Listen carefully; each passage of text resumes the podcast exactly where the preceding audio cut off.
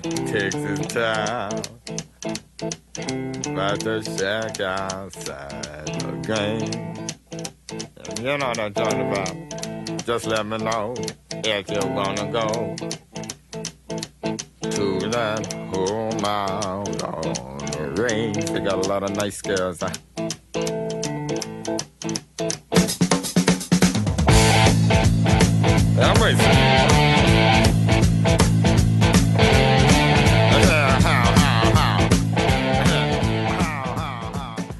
Aqui é Douglas Rainho procurando esperança onde a besta está passando. Tocar as trombetas do apocalipse e tenho certeza que tá todo mundo nessa. E você também. Tá perdido? Tá perdido? Ah, mais um papinho aqui no Tá Perdido de número 12. Tentando trazer uma alegria nessa vida que nos cerca, né? Gente, sei que tá difícil, mas vamos tentar levar aí o padrão de pensamento. Você vê que tem muita gente sonhando com coisa ruim? Isso detona nosso padrão vibratório. Vai lá, meu bom povo, se benze, reza, toma uma água solarizada ou usa cristais. Falando em cristais, tá disponível lá nosso workshop sobre o uso de cristais na Umbanda. Mas você acha que só vai aprender sobre Umbanda? Diz aí, Gatbi. Lógico que não, né, Douglas? Com seu planeta em virgem, com seus mil planetas em virgens, não dá pra fugir do seu perfeccio- perfeccionismo. É, você tá me detonando assim, as pessoas vão achar que eu sou muito chato. Só, tá? É, tá bom, tá bom, tá bom. Já, você já me detonou demais aqui. Então aí, diz aí pra nossa galera aí as nossas redes sociais. É o facebook.com barra papo na encruza, twitter, twitter.com barra papo na encruza, o instagram, que é o instagram ponto ba- é, barra papo na encruza, ou só arroba papo na encruza, e o nosso e-mail, que é o contato arroba perdido.co. É, e tem também lá nosso lindo blogzinho perdido.co. Quem entra lá não se arrependerá. Quer dizer, depende, né? Porque a gente praticamente levanta a saia da Madonna pra ver o que tem embaixo. Nossos textos, cara, nossos textos são reveladores, não é aquela coisinha de mais o mesmo, tá certo? Achei machista essa sua frase. Mas por quê? Por que tem que levantar a saia da Madonna, gente? É, a Madonna é a Nossa Senhora. Madonna, minha Sim. Nossa Senhora. E É. por que tem que levantar a saia dela? Deixa ela em paz. Eu pensei em colocar levantar o véu de Isis, mas aí eu achei que a saia da Madonna era mais interessante. Muito Tá. E o que mais que a gente tem aí, Gati? Ah, tem um canal lá no YouTube onde você, né? E nós gravamos vários vídeos é, com conteúdos interessantes, sempre que com suas opiniões ácidas. e o canal lá no YouTube é só procurar Perdido em Pensamentos. É, e se inscrevam no canal, gente, porque é bacana. Tem vários vídeos curtinhos pra você aprender rapidinho, mudar carteirada nos outros. Então é isso aí. Chega de informação fútil, vamos para o que interessa e os nossos lindos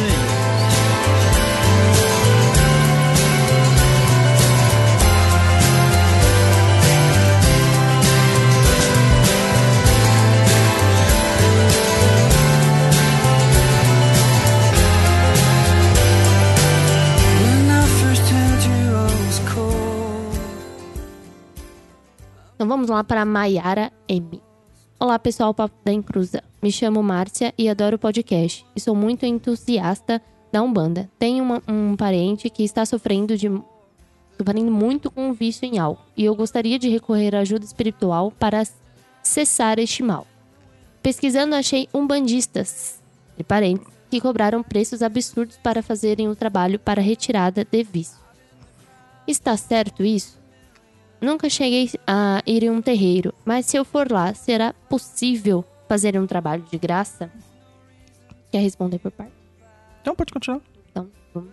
E eu, conver- eu conversarei com a entidade incorporada? Pode parecer uma dúvida boba, mas nunca fui em um terreiro. Grata desde já e beijos de luz. Bom, é, Maiara Márcia, não sei, deve ser esse M, M abreviado, deve ser Márcia Maiara, alguma coisa assim. É, então, primeira coisa, né? Muito obrigado por gostar do nosso papete aqui, nosso Papo da Cruz, esse programete muito estranho que a gente faz. E, agradeço muito até por você confiar nessa situação pra gente. O que eu posso te dizer de antemão é que essas pessoas que cobraram preços absurdos para fazer um trabalho, elas não são bandistas, né? Porque na Umbanda nós não cobramos nada para os trabalhos feitos para ajudar ao próximo. Então, se você for num terreiro, você vai falar sim com uma entidade e a entidade vai ajudá-la a encontrar a melhor forma de resolver esse problema deste seu parente, tá? Então, terreiros atendem de forma gratuita. Não se pode cobrar sobre trabalhos espirituais realizados em terreiros. Isso é totalmente antiético. Existe uma diferença muito grande entre você eh, se sentir grata por uma situação e querer ajudar a casa com uma doação e a pessoa ela obrigar você a pagar algo para que isso seja feito, tá? Então procure um terreiro, tá? Procure um bom terreiro e você vai ser atendida com certeza. Vamos lá para o próximo e-mail de Francisco Echevaria. Então, senta que lá vem história. Esse grupo começou numa casa kardecista. A priori era um grupo de estudo e desenvolvimento mediúnico. Aos poucos começaram a se manifestar pretos velhos, caboclos e depois exus. De início vieram mais expansivos, pedindo marafo, pedindo charuto. Demorou um pouco para eles entenderem que não iria rolar. Muitos dos médios saíram do grupo justamente porque tinham preconceitos com entidades ligadas à Umbanda, principalmente os Exus. O nosso dirigente, inclusive, também tinha bloqueio por ser ortodoxo. Até que o chefe espiritual da casa o alertou que era para abrir a mente e aceitar que a casa iria ser composta de três linhas: kardecista, matriz afro e orientais. À medida que o tempo corria o trabalho ia tomando corpo, foi se estruturando como desobsessão e cura. Caboclos, pretos velhos, dando consulta e fazendo limpezas e desobsessão, até que o trabalho de Exu foi crescendo e tendo efetividade. Eles dão consulta sem fumo, sem álcool, comportados e fazendo puxadas, desmanchando trabalhos, sem ritos ou elementos, no máximo sal e vela. Lidando com obsessões complexas. Ah, detalhe: na mesma sala de trabalho às vezes ficam os dois pretos velhos, uns caboclos e alguns Exus ao mesmo tempo. O Tuco do Salve Macumbeiro disse que não tá certo isso. O que você acha? Enfim, foi um aprendizado para ambas as partes, pois quebrou quebrou-se o preconceito e a fluidez do trabalho foi levado em consideração. Os Exus se colocaram na postura de gratidão pela oportunidade e aceitaram as condições de trabalho. Odisseia, né? Valeu e abraços. Francisco, vamos lá, cara. É, uma coisa é uma coisa, outra coisa é outra coisa, tá? A gente nunca pode misturar as situações. Aqui, ao meu ver, o que parece é que não foi quebrado nenhum tipo de preconceito, cara. O que colocou aqui é que acabaram limitando a atuação dos Exus, dos caboclos e pretos velhos dentro de, uma, de um contexto kardecista. Quando eles vinham, né, quando eles começaram a vir aí é, de uma forma mais agressiva, tal, pedindo tudo, acho que foi justamente para convidá-los a entender que as coisas não são bem assim, né? Vocês precisavam levar em consideração também o outro lado. A questão é que você fala assim, ah, foi tudo resolvido. Não, não foi, cara. Os pretos velhos, caboclos e Exus têm seu jeito de trabalho. Eles usam elementos, até porque as obsessões que eles trabalham são muito extremas e eles precisam desse aporte energético. Não só eles, como as pessoas que, que acabam passando lá vítimas, né? Então o que eu vejo aqui, cara, é uma necessidade tremenda de é, embranquecer a Umbanda. Eu nem gosto desse termo, na verdade, tá? Mas é, o- vamos deixar assim, civilizar a Umbanda, como se aquilo fosse algo, é, dis- é, sabe, incivilizado, como se fosse selvagem. E, meu, eu vou ter que concordar com o Tuco nessa, cara. E eu não concordaria numa casa dessa forma, não, tá? Bom, é isso aí. Você tem alguma coisa a acrescentar, Gatibi? Não, eu teria medo. Mas por que medo? Ai, porque não sei. é, é, chega a ser um lugar que é muito confuso. Eu tenho medo de lugares confusos. É complicado, né? Porque Tori vai acabar cuidando de pessoas mais confusas ainda. E aí, nossa, vira um bacanal, vamos assim dizer. É, a pessoa vai lá achando que ela tá sendo ajudada e na verdade o que tá acontecendo é um teatro católico que acredita numa reencarnação, entendeu? É o chamado espiritólico, cara. Então assim, Umbanda é Umbanda, entendeu? Umbanda é pé no chão, Umbanda é tradição, Umbanda é, é ancestralidade, entendeu? Umbanda é isso aí. Kardecismo é o kardecismo. Acho que são coisas que tem que ser bem. Eu acho que elas existem com nomes diferentes justamente por isso, porque elas têm é, doutrinas, é, meios diferentes de trabalhar. E um não é errado, nenhum deles é errado, na verdade. E elas devem ser respeitadas levadas a sério da forma que elas são, né? Agora, se em outros. Eu acho que é, é muito complicado. é- é misturar e falar qualquer coisa. Você tá desrespeitando os dois, no caso, sabe? É um, pouco, Exatamente. é um pouco triste. Então, se as pessoas não estão satisfeitas em trabalhar com caboclos pretos velhos e Exus, que elas trabalhem com os irmãos de, do Kardec, né? Os irmãos espíritas. É. É isso aí. E você sabia que o curso de cristais foi muito bom, cara? Sabia que tem, até hoje tem uma galera se inscrevendo lá? Eu sabia, porque eu estava lá. Você tava lá, mas ninguém te viu no- na filmagem, pô. Viram sim. Só viram seu cobertor, né? Então a gente fez uma palestra, né? Um workshop. Na verdade, não é uma palestra. Essa, é, a diferença entre palestra e workshop é que a palestra você fala sobre um assunto. O workshop é um curso intensivo. Imersivo, ou seja, a gente vai dar bastante conteúdo de uma forma bem rápida para vocês assimilarem. E ali o curso, nosso workshop de cristal tem quase duas horas de duração, com uma apresentação feita pela Gatibi aqui, bonitinha, toda chique tá? E, meu, foi muito bem recebido online. Tão bem recebido que pediram para eu deixar disponibilizado offline. E eu disponibilizei lá na plataforma do Perdido EAD, tá? Então lá você vai encontrar, além da nossa palestra sobre a Umbanda, na história da Umbanda e também sobre a limpeza e proteção de ambientes, você vai encontrar também o nosso workshop de cristais. Então vale muito a pena, o preço está muito em conta. Entra lá www.perdidoead.com. Você gostou? Eu gostei. E tem mais por aí, gente. A gente tá bolando uns planos aqui. É isso aí, pra gente também distrair um pouquinho a nossa mente na quarentena. É importante. É, Saia da quarentena informado, gente, e não revoltado. É, e com ferramentas pra lidar com as situações da vida, né? Porque o que o pessoal tem falado muito assim, que a gente montou um grupinho de WhatsApp pra ver o progresso das pessoas, é que elas têm feito já tudo aquilo que a gente é, propôs no curso, né, na- no workshop, e elas estão vendo muitos resultados, resultados rápidos, resultados práticos. né? E quem me conhece sabe que eu não gosto de enrolação, né? Eu, eu ensino o que funciona. É, e aliás, uma coisa que a gente até comentou com o pessoal do workshop, primeiro workshop, é isso. Quando vocês participarem de, de algum dos cursos, acho que vale pra todos, né? É, ou até mesmo os vídeos que vocês verem no YouTube ou algum conteúdo do Perdido. Se você foi, testou, teve a experiência, manda um feedback, gente. Manda um feedback, fala se foi bom, se não foi, se mudaria alguma coisa. Sabe, conta a sua experiência. Pra gente é muito mais importante saber que está sendo levado de uma forma fácil e legal de ser praticado. Isso aí. Então lá www.perdidoead.com.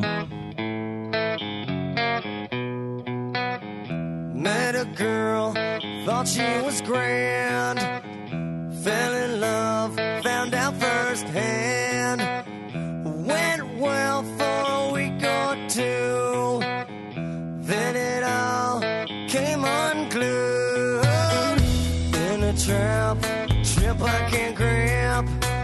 Never thought I'd be the one who'd slip. Then I started to realize I was living. Vamos lá, a gente tem uma pergunta aqui de anônima. Oi, peço que esse e-mail seja lido anonimamente. Escuto o PNE faz um ano e gosto muito do entendimento de vocês. Frequento um terreiro estrelinha. Estou há três anos nele como médium na corrente. Faz alguns meses que virei médium de toco.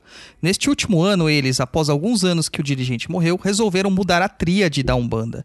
De preto velho caboclo e para preto velho caboclo e. Eu tive 10 tipos de piti, porque no meu cerne me incomodou muito. Daí o caboclo que trabalha comigo me soprou no ouvido. A tríade do terreiro não significa nada. Porque no espiritual ninguém é mais importante que ninguém. Isso é coisa para os humanos se organizarem. Se eu estava tão preocupada com não dar atenção às crianças, que prestasse atenção que no nosso ritual não mudou nada. Ainda cantamos para a criança. Que cada um no espiritual tem o seu papel e todos são necessários. Ninguém é melhor do que ninguém que até mesmo a roupagem que eles colocam para ver na Umbanda pode ser alterada e virem como precisarem ver, porque eles têm vários e vários cascões e trabalham em várias e várias religiões onde for necessário. Que eu precisava firmar a cabeça, que sem cabeça firme médium não trabalha. Que essas teorias que eu tanto estudo, essas teorias de sete linhas, 15 linhas, trocentos orixás no candomblé é para os humanos tentarem entender a grandiosidade do divino, mas que não importa nada. Nenhum tá certo e nenhum tá errado. A gente nunca vai conseguir entender o divino enquanto estivermos aqui na matéria. O que a gente precisa se focar é na fé, manter a cabeça firme e se autoaperfeiçoar. E daí ele disse: sem cabeça firme, a gente não vem. E não é ameaça, é porque a gente não consegue se aproximar porque vocês não permitem. Tão avoados demais. Queria a sua opinião sobre o assunto. Começa dando sua opinião, Catibi. Ah, a minha opinião com relação a isso é que assim, eu concordo em partes com o caboclo, tá? Mas eu acho que certas coisas devem ser questionadas. É, acho que talvez a forma como a, a, casa adotou um novo meio de trabalho, talvez seja uma coisa de. Porque houve a necessidade, tá? É, mas é, eu acho que existem coisas que devem ser questionadas, sim, tá? Eu não sei, eu acho que se uma entidade falasse pra mim não se importar só com isso, eu ia me incomodar mais ainda. Porque eu acho que tudo, pelo menos o que demonstram pra mim sempre, até mesmo outras entidades de outras casas de, outros- de muitos anos, é sempre questionar. Questionar é bom, porque você tira informação, né? Você tem de estar focado? Sim, você tem que estar focado em fazer o seu, a sua parte, né? É uma coisa que nem eu falo. Eu, eu vou falar isso até abertamente. Frequento um lugar hoje que eu não sou 100% contente com as coisas que acontecem lá. Mas eu foquei em quê? Em procurar me equilibrar para que as coisas comecem a fluir. Mas um- a partir do momento que começar a me incomodar muito, eu vou sair e procurar outro lugar para continuar trabalhando. Porque talvez aquilo atrapalhou o meu, meu, minha forma de pensar, o meu jeito de agir, né? Trazendo um pouco de medo, eu vou dizer assim. Receio de trabalho. E isso realmente não é bom, né? Mas é isso. Acho que a minha opinião é essa. Um dos meus primeiros, assim, uma das primeiras coisas que eu tive como conselho de um caboclo foi do caboclo Sete Matas, que acabou me convidando para o trabalho onde eu fui desenvolvido, foi assim: leia tudo, ouça tudo, mas passe tudo pela peneira do seu discernimento. Ou seja, a gente tem que realmente se aprofundar na instrução, tá? Eu não sei se o seu caboclo eh, ele falou isso de uma forma para tentar te tranquilizar para que você dê continuidade no trabalho, porque era alguma coisa que estava te paralisando, tá? Mas eu discordo em vários pontos aqui do que ele falou, até pelas minhas experiências aqui e dos dirigentes que eu tenho contato, das pessoas que trabalham comigo. para começar, não existe tríade de Umbanda. Essa é uma suposição colocada pelo Mate Silva. O que existe na Umbanda é caboclo preto velho tá? O Exu é convidado, o Herê é um convidado. Todas as outras entidades que se manifestam são convidados. Tá? Ah, Douglas, mas e o baiano? O baiano é um preto velho, no meu entendimento. Ah, e o, o boiadeiro e o marinheiro? São caboclos, no meu entendimento. Entendeu? Então a gente tem que com- com- procurar compreender a nossa religião para não fazer besteirinhas. Por exemplo, se você tivesse essa compreensão que na Umbanda é só caboclo e preto velho, que todos os demais são agregados, você, entende, você não ficaria tão fragilizada neste momento com essa troca dessa tríade, entendeu? Porque realmente a tríade não existe. É, o Mate Silva ele colocava isso como tríade, né? Mas dentro do entendimento dele, para mim não faz sentido. Para ele fazia porque ele precisava de uma figura geométrica é, de três pontas dentro do esoterismo que ele praticava, tá? Quanto aos espíritos terem vários cascões, com certeza, mas dentro da Umbanda eles sempre vão utilizar o mesmo cascão. Então o caboclo que trabalha comigo, seu rompe-mato, ele sempre virá como seu rompe-mato. Ele nunca vai alterar o cascão dele enquanto ele trabalhar comigo. Ele pode alterar o cascão dele quando ele trabalhar em outro lugar, ou outro local. E também ele não vai vir como Exu, não vai vir como Preto Velho, ele sempre vai vir como caboclo. Tem, uma, tem um fundamento isso, tá? É, Mas questão de cabeça firme, sim. Você tem que manter a cabeça firme, tá? E infelizmente, cara, o que eu digo é assim, terreiros e estrelinhas são muito complicados. Tá? São muito complicados. Eles querem reinventar a roda. Mas é é justamente por isso. Às vezes existe a necessidade de incluir um trabalho. Por exemplo, vou dar um exemplo. O terreiro do meu pai, eles trabalhavam com a linha do Bororó. Ninguém conhece essa linha. E era a linha de uns caboclos africanos. assim. Eles não falavam, faziam barulho, etc e tal. E tinha um porquê dele, eles trabalharem, alguns médios trabalharem com ele. E ele vinha quando necessário.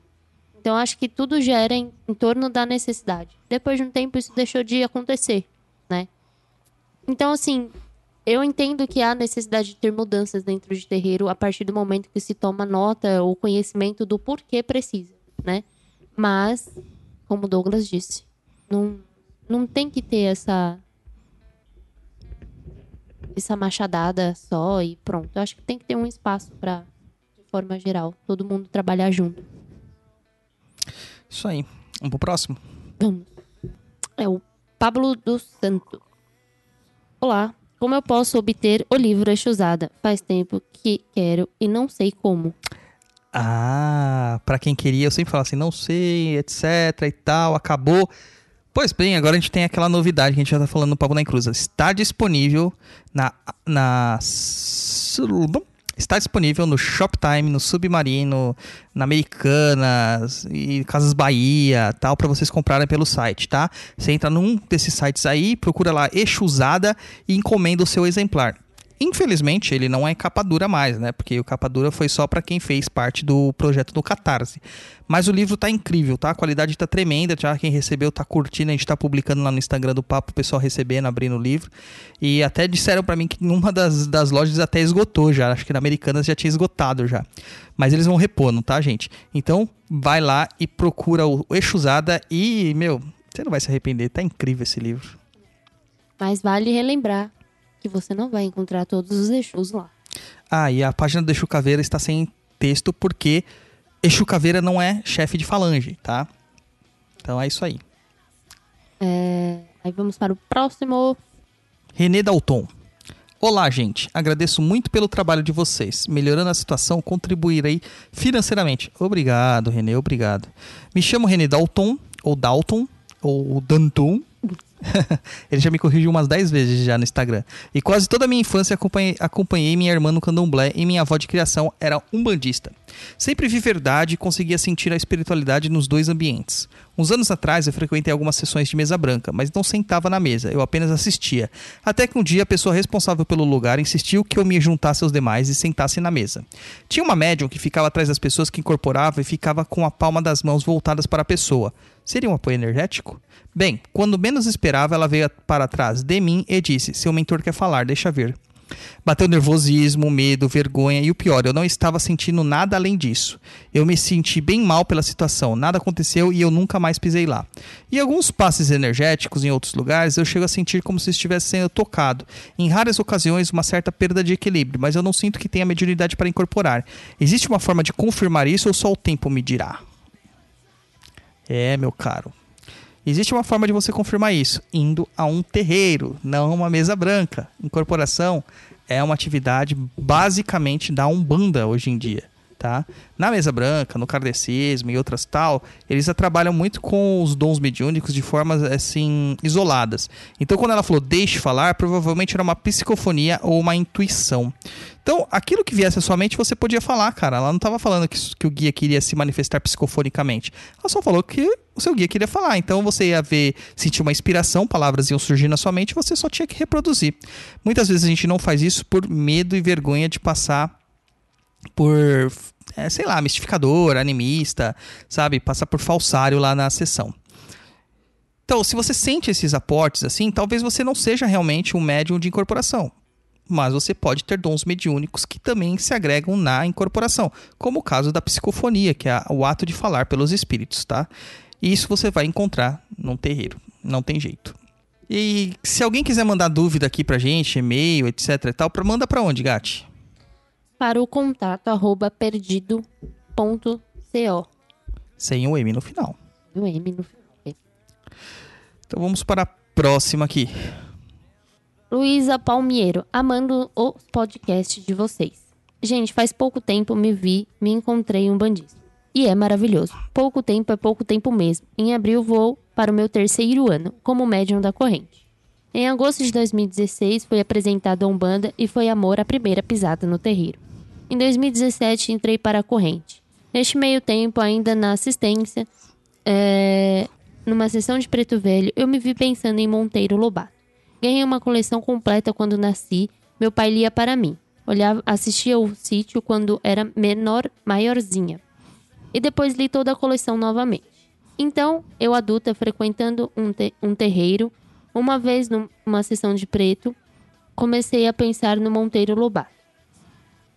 Cheguei à seguinte conclusão: Monteiro Lobato, se não era um bandista, era simpatizante. Explico.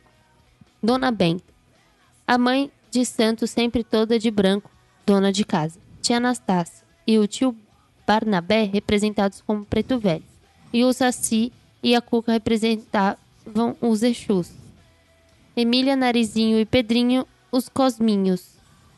Visquente de... Sa... oh, Visconde de Sabugosa e o Marquês de Rabicó são os, os Exus. Exus? Uhum. Não, Os axés? os Axés. Uhum. É... E ele era filho de Emanjá, visto que o episódio mais famoso é do casamento de Narizinho com o príncipe das águas. Não sei se é, mas fez muito sentido pra mim. E quis compartilhar minha maluquice com vocês. Adoro as pedradas da Luciana. Olha, bem interessante esse e-mail aqui, cara. Bem diferente, né, do que a gente recebe, né? É, eu, assim, eu gosto muito do Lobato porque ele deu uma, um corpo muito popular ao que já é, devia ser popular, que era o nosso folclore, né? Ele contextualizou tudo isso, assim. Quem assiste o, o sítio, quem assistiu o sítio, sabe como isso foi importante. Né? É, até recomendo lá o Poranduba, o, o podcast do nosso brother aqui, o Andrioli Costa, que ele fala sobre muito sobre folclorismo e tal. E é bem interessante ver isso aqui. Eu acho que a sua análise ela não tá tão errada assim, mas eu já ver, eu veria num outro prisma. Eu não analisaria que o Lobato teria intenções de ser humanista, mas que a Umbanda bebe da mesma fonte que o Lobato, que é a cultura popular brasileira, tá? Então, assim, todos eles bebem da mesma fonte e essa esse folk, né? Esse lore do, do povo, né? Esse folklore, que quer dizer o conhecimento popular, conhecimento do povo, ele muitas vezes ele é, ele é depreciado, né? Ele é marginalizado, colocado como um saber menor, onde a gente estuda grandes filósofos, a gente estuda Nietzsche, a gente estuda tanta coisa, cara. A gente estuda Emmanuel Kant, a gente estuda é, Confúcio, etc, etc e tal, e começa a achar errado o conhecimento popular, né? O conhecimento do nosso povo. E são mitos que significam e representam muito de nós, né, nós brasileiros. Ah, muita gente até falava do Lobato, do Lobato ser preconceituoso, né, ser racista, etc e tal. A gente tem que entender que ele também era uma criatura do seu tempo, né, gente? Não dá pra você é, analisar as coisas anacronicamente, né? Você tem que entender as, as questões de cronologia da, da situação. Mas olha, achei bem interessante seu e-mail, viu? Bem interessante mesmo. Muito obrigado pelo e-mail, viu? Vamos pro próximo aqui. Fernando Henrique Guimarães. Caro irmão Douglas Rainho. Vixe, já começou errado, brother. Já me chamando de irmão, caro irmão. Mano, não sei nem se eu vou. Ah, vou ler, vai. Olá, tudo bem? Venho por meio desse e-mail contar um pouquinho da minha história e ouvir um conselho seu.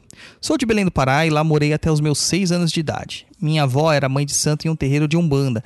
Ainda criança me mudei para Belo Horizonte e aos 19 anos passei a frequentar uma igreja evangélica.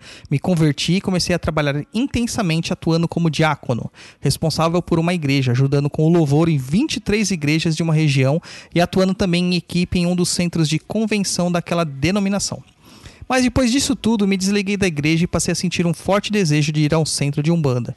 Isso depois de um sonho. Sonhei que estava em uma mata, um índio me pegou pela mão e me levou até a beira de um rio e desenhou na areia três ondas e cortou as ondas com uma flecha. Depois se despediu e voltou para a mata. Depois disso, comecei a frequentar um centro que é uma comunidade espírita que nas quartas tem Umbanda. Isso faz um mês.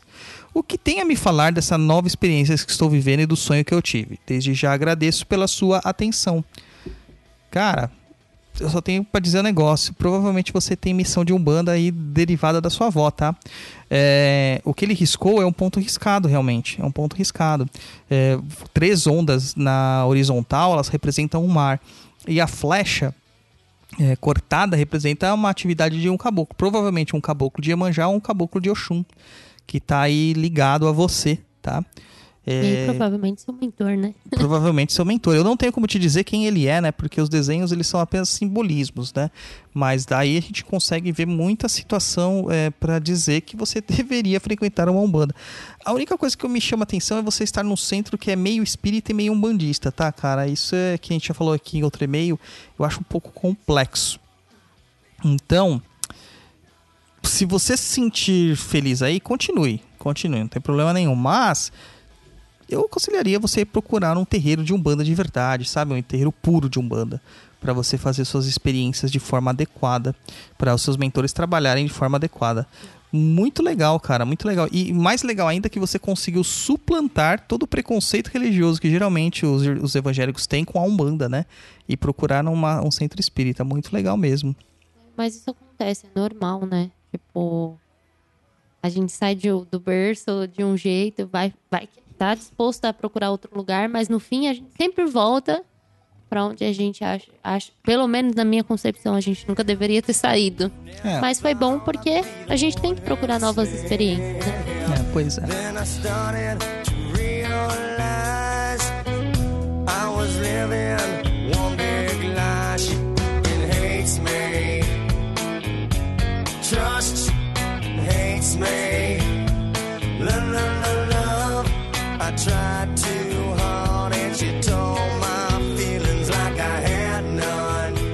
Vamos lá para o e-mail do Oruchian. Nome difícil. Olá, Douglas. Boa tarde. Olha eu de novo aqui. Antes de qualquer coisa, queria agradecer pela ajuda que você me deu anteriormente. A minha mãe está mais esclarecida agora, e indo em um centro espírita. As coisas não pararam, mas pelo menos ela aceitou fazer algo para resolver, pois a sua igreja não quis ajudá-la. Enfim, queria fazer uma pergunta simples. Na verdade, duas. KKKK. É, o que acontece com o espírito barra vibração de uma pessoa que faz trabalhos negativos usando quiumbas? Trabalho de amarração, pedido de destruição e morte, durante sua vida e após a morte. A segunda pergunta é: o espírito é, atingido pode se tornar vingativo com relação a essa pessoa? Obrigado mais uma vez e grande abraço. Então, brother, acontece o seguinte, cara. É, Espíritos que trabalham com vibrações negativas, ou o próprio operador, né, o, o mago, o feiticeiro que faz os trabalhos negativos, ele vai sofrer as consequências, claro.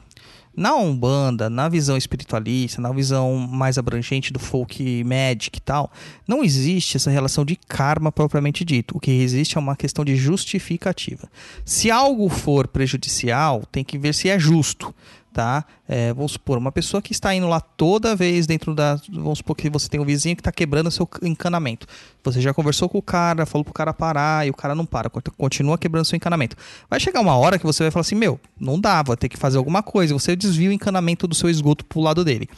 É uma represália, é uma coisa negativa? É. Entendeu? Mas é uma forma do cara também ter entendimento sobre as coisas, né? Porque não adiantou apelar pelo lado bonzinho. E infelizmente a gente tem que fazer isso às vezes, tá? Então, assim, se você só faz as coisas negativas sem uma justificativa, cara, e isso gera certas, certos karmas. Vamos usar esse termo errado, mas vamos usar. Tá? Só que esses feiticeiros são muito preparados e eles conseguem driblar certas ações assim com mágica, com magia. Tá? Então eles conseguem segurar essa onda durante muito tempo, mas a conta um dia vem. E o espírito que é atingido, com certeza pode se tornar vingativo. Nós temos vários casos desses que, pessoa, que o espírito fica perturbado e se vinga das pessoas, tá? E acaba até perseguindo ele durante muitas e muitas e muitas encarnações. Tá certo? É, brigadão aí pelo seu e-mail, obrigado por saber que a sua mãe tá melhor, tá? Acho que a gente leu seus e-mails num dos primeiros tá perdido. Espero que ela esteja bem mesmo. Então, é isso aí. Acabou aqui. É isso aí, galera. Só lembrando que se você quiser mandar sua pergunta, basta enviar para contato@perdido.co. E você também pode mandar lá seu conto sobrenatural ou de terreiro pra gente gravar um programa especial, tá? Além disso, não se esqueça né, de visitar nosso Instagram, nosso canal no YouTube do Perdido em Pensamentos, que não é Papo na Cruz. O pessoal fica procurando Papo na Cruz, ela só encontra os programas e não vê os meus vídeos, né? E é isso aí, galera. Se inscreve lá no canal e nos ajuda sempre. Também, se quiser conteúdo de qualidade para cursar nesse momento de quarentena, lembre-se sempre do Perdido EAD e que você vai ser uma pessoa muito feliz com o que você aprenderá lá. Então é isso aí. Vai dar tchau, Gati. Tchau. Isso aí, meu povo. Um grande saravastê para vocês e até a próxima.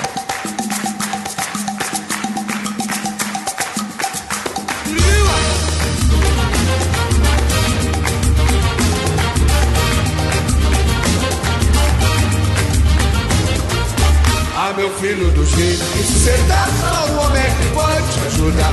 Ah, meu filho do jeito que cê tá, só um homem que pode te ajudar. Você compra a garrafa de marapo, marapo, que eu vou dizer o nome.